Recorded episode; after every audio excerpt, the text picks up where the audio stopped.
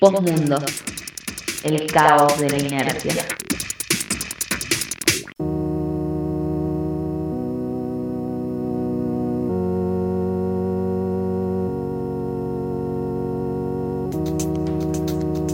Cultura para entrar en crisis. En Postmundo.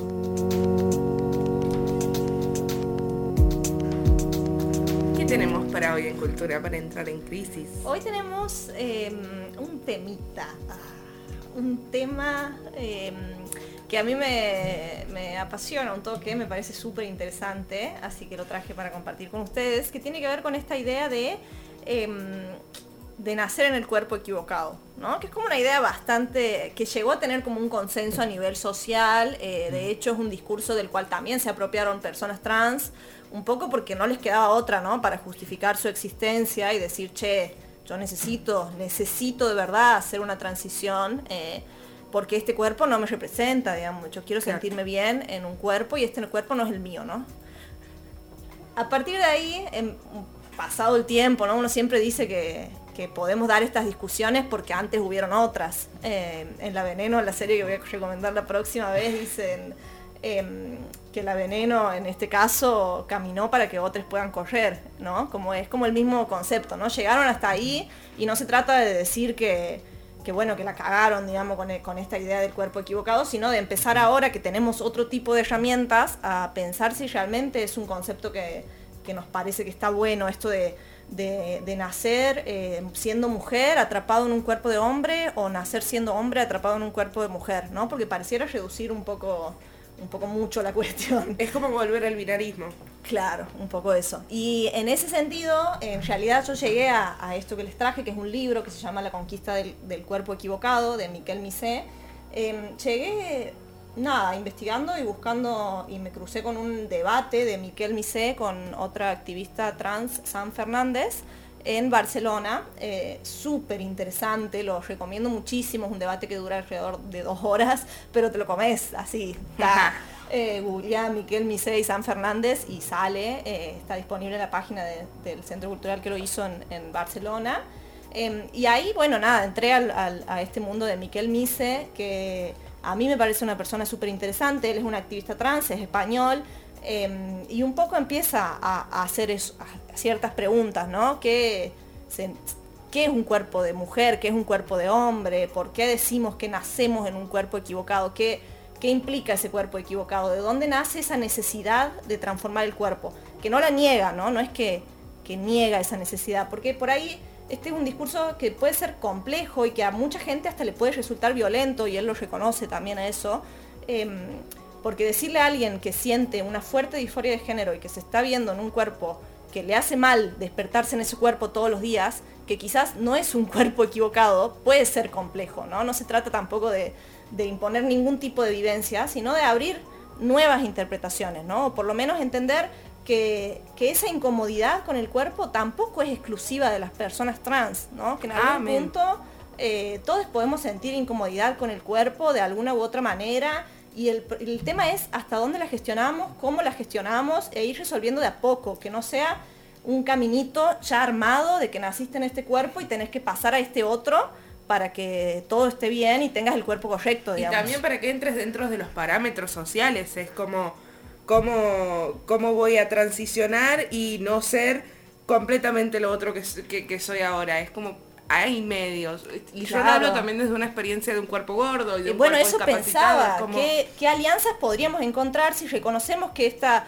que esta incomodidad probablemente no es, no es propia, digamos, sino que es impuesta y que tiene que ver con todas las representaciones que se le cargan al cuerpo, ¿no? Como, como eso, ¿qué alianzas podríamos encontrar en- en- con las personas gordas, con las personas discapacitadas, que están en una lucha constante de, de reapropiación del cuerpo y que tampoco es caer en el lugar de, bueno, no, aceptate y ama tu cuerpo tal cual es, digamos, porque sabemos que, que tampoco tiene que ver con eso, sino Claro. con reconocer los, meca- los mecanismos que la sociedad tiene sobre nosotros que hacen que, eh, que a una silueta eh, con curvas, digamos que una silueta de mujer, y que a unas piernas peludas, digamos que son de hombre, o sea, a, a eso va como a empezar a cuestionar eh, que ciertos rasgos físicos tengan determinada significancia por las construcciones que hay en torno a eso, ¿no? Y que, y que quizás sobre todo lo interesante sea empezar a abrir nuevos universos de representaciones para quienes vienen detrás, ¿no? Porque también es complejo pensarlo en, términos de las niñeces, que de pronto eh, ven estos discursos de, personas trans que han hecho sus transiciones exitosas, porque también hay mucho de esto, ¿no? Como de ver a, esa persona que después de determinado tiempo con hormonas y después de determinadas operaciones, em, se lo ve súper bien, ¿no? Como con su cuerpo, con su imagen y demás, que está fantástico, pero no tiene que ser necesariamente la única manera de vivirlo ni la única forma de transicionar. Y ahí em, traigo un audio que dura un minuto y medio, pero dice en ese minuto y medio un montón de cosas interesantes.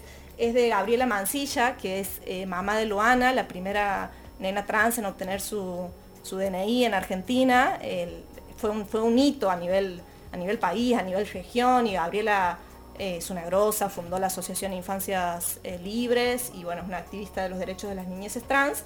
Y mm, este audio es de una, de una charla que dio, que dio ella junto a, otra, a otros referentes eh, este año de manera virtual en un centro cultural de Buenos Aires. Está, está disponible también y bueno, la, la escuchamos. si no les mostramos a las niñeces otras posibilidades otros lugares, otras construcciones posibles que no sean las binarias y las hegemónicas, no van a poder elegir libremente cómo se quieren construir. Pero tenemos que tener en cuenta también que cuando las, familias que van a consultar a un pediatra, a una pediatra, lo primero que, que hace ese profesional es decirle que tiene que inmediatamente empezar con los bloqueos de la pubertad. Y voy a ser muy breve, voy a tratar de ser muy breve porque este tema yo puedo estar hablándolo durante horas y lo he hablado con médicos y médicas. El tema acá es, es, el siguiente. Eh, no hay otras representaciones posibles. Entonces, esta niñez va a pararse, lo que les decía, vamos a hacer, voy a ser autorreferencial. Luana no se pudo parar en otro casillero que no fuese el de la nena porque no había otra posibilidad, ¿no? Esto de ser trans también representa lo binario muchas veces en la infancia. ¿Con qué capacidad una nena de, la edad de mi hija puede empezar a elegir con libertad cuando ya hay una imposición de, estereotipos y de mandatos culturales, físicos? ¿En serio puede elegir con libertad cuando todo está impuesto, lo que decía Andy, en la publicidad, los cuentos, todo? Todo te dice cómo,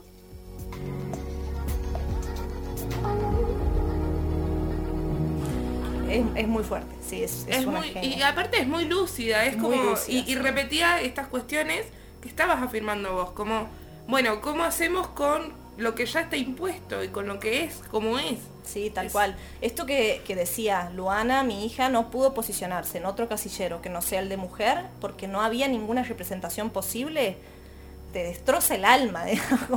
bueno, de una, hagamos representaciones entonces. Quienes tenemos la disponibilidad, la fuerza, las ganas y quienes sentimos esa incomodidad y aún no estamos viendo la manera en la cual la gestionamos, tengamos en cuenta de que no se trata de un camino que empieza en un punto y termina en otro, ¿no? Sino que es un constante gestionar incomodidades, no, no se termina nunca, no hay un final del recorrido al cual llegar, no hay un cuerpo eh, del cuerpo equivocado al cuerpo no equivocado, digamos. No, hay un solo cuerpo que, por eso Miquel habla de la conquista del, cuerpo, ¿no? Como de, de, reencontrarse con qué partes de ese cuerpo sí y con qué partes no, porque tampoco estamos diciendo de, no hacer ningún tratamiento y de no a las hormonas, ni nada, nada por el estilo, nada más lejos de eso, sino que, cada uno pueda vivir ese, ese camino de una forma más libre. Y de hecho mm, el audio sigue y Gabriela dice que que Luana de hecho mm, decide finalmente no empezar con el, tratamiento en ese momento, que tiene que ver con los bloqueadores hormonales, que tienen toda una, contraparte. No me voy a meter mucho en el tema de infancias porque es súper complejo y hay muchísima gente que lo sabe mucho más que yo, como Gabriela, pero sí dice algo que a mí me parece muy interesante, que Luana em, toma la decisión de no tomar los bloqueadores hormonales porque va a ser como su tía Susie Shock ¿no? Va a ser una traba. Y ahí hay una representación. Ahí hay una representación posible que otra persona antes ya hizo y que permite que alguien más tome otra decisión. Entonces, nada, eso, no dejar de pensar que siempre es una sola la respuesta y de que siempre hay una sola manera de, vivirlo, digamos. Por ahí em, a mí me dio mucha tranquilidad leerlo a Miquel Misei, saber que que era un camino que había que hacer, ¿no? Que, que no, no estaba dado de antemano, no había pasos que vos tenías que ir cumpliendo, sino más bien tenías que ir viéndolo. Perfecto, ese libro va a circular por las manos de Postmundo. Este, Si caminar para que. eh, les quería leer un poquito, eh, no sé cómo estamos de tiempo. sí, no. Estamos, les, les iba a leer un poquito, sobre todo, les voy a leer el final, porque bueno, nada.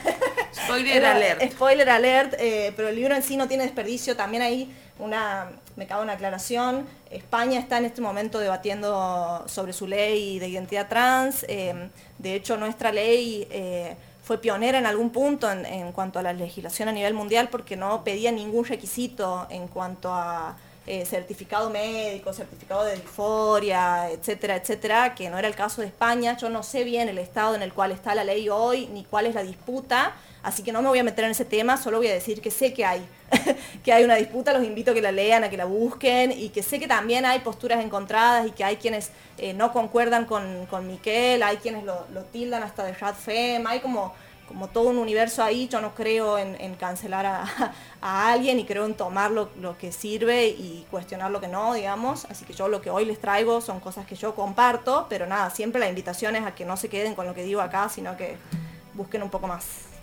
La lectura.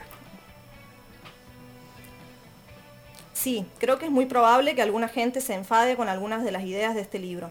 Concretamente me refiero a personas que se sienten en conflicto con su cuerpo, que desearían modificarlo, que de verdad sienten que su cuerpo es una condena y no pueden ni quieren vivir en él. Personas a las que el simple título de este libro les ha generado violencia, porque pone sobre la mesa un recorrido alternativo y doloroso que implicaría volver a la conquista del propio cuerpo.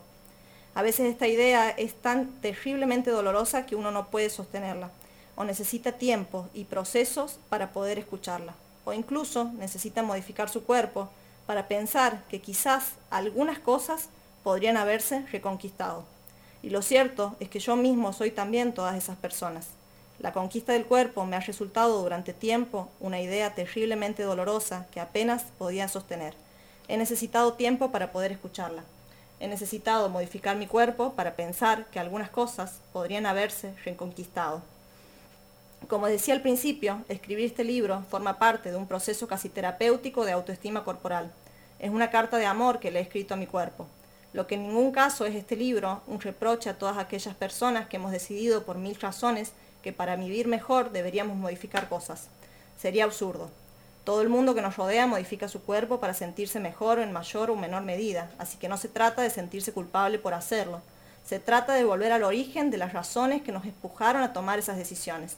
Sentarnos frente a frente con la idea de que nacimos con un cuerpo equivocado y decirle basta, nuestros cuerpos están bien, el problema es cómo se interpretan las partes de nuestro cuerpo en una sociedad como la nuestra, los significados y las connotaciones que tienen. Y debido a eso, por desgracia, posiblemente mucha gente necesitemos modificarlos. Lo seguiremos haciendo con toda probabilidad durante mucho tiempo. Pero insisto, no es lo mismo modificar el cuerpo porque uno piensa que está equivocado que modificarlo porque siente que quiere vivir mejor. Si el cuerpo está equivocado, no hay nada más que hacer que cambiarlo. Si se quiere vivir mejor, hay un diálogo posible, hay caminos, hay procesos, hay alternativas. Son dolorosas, sí, pero son posibles. No las hagamos solos.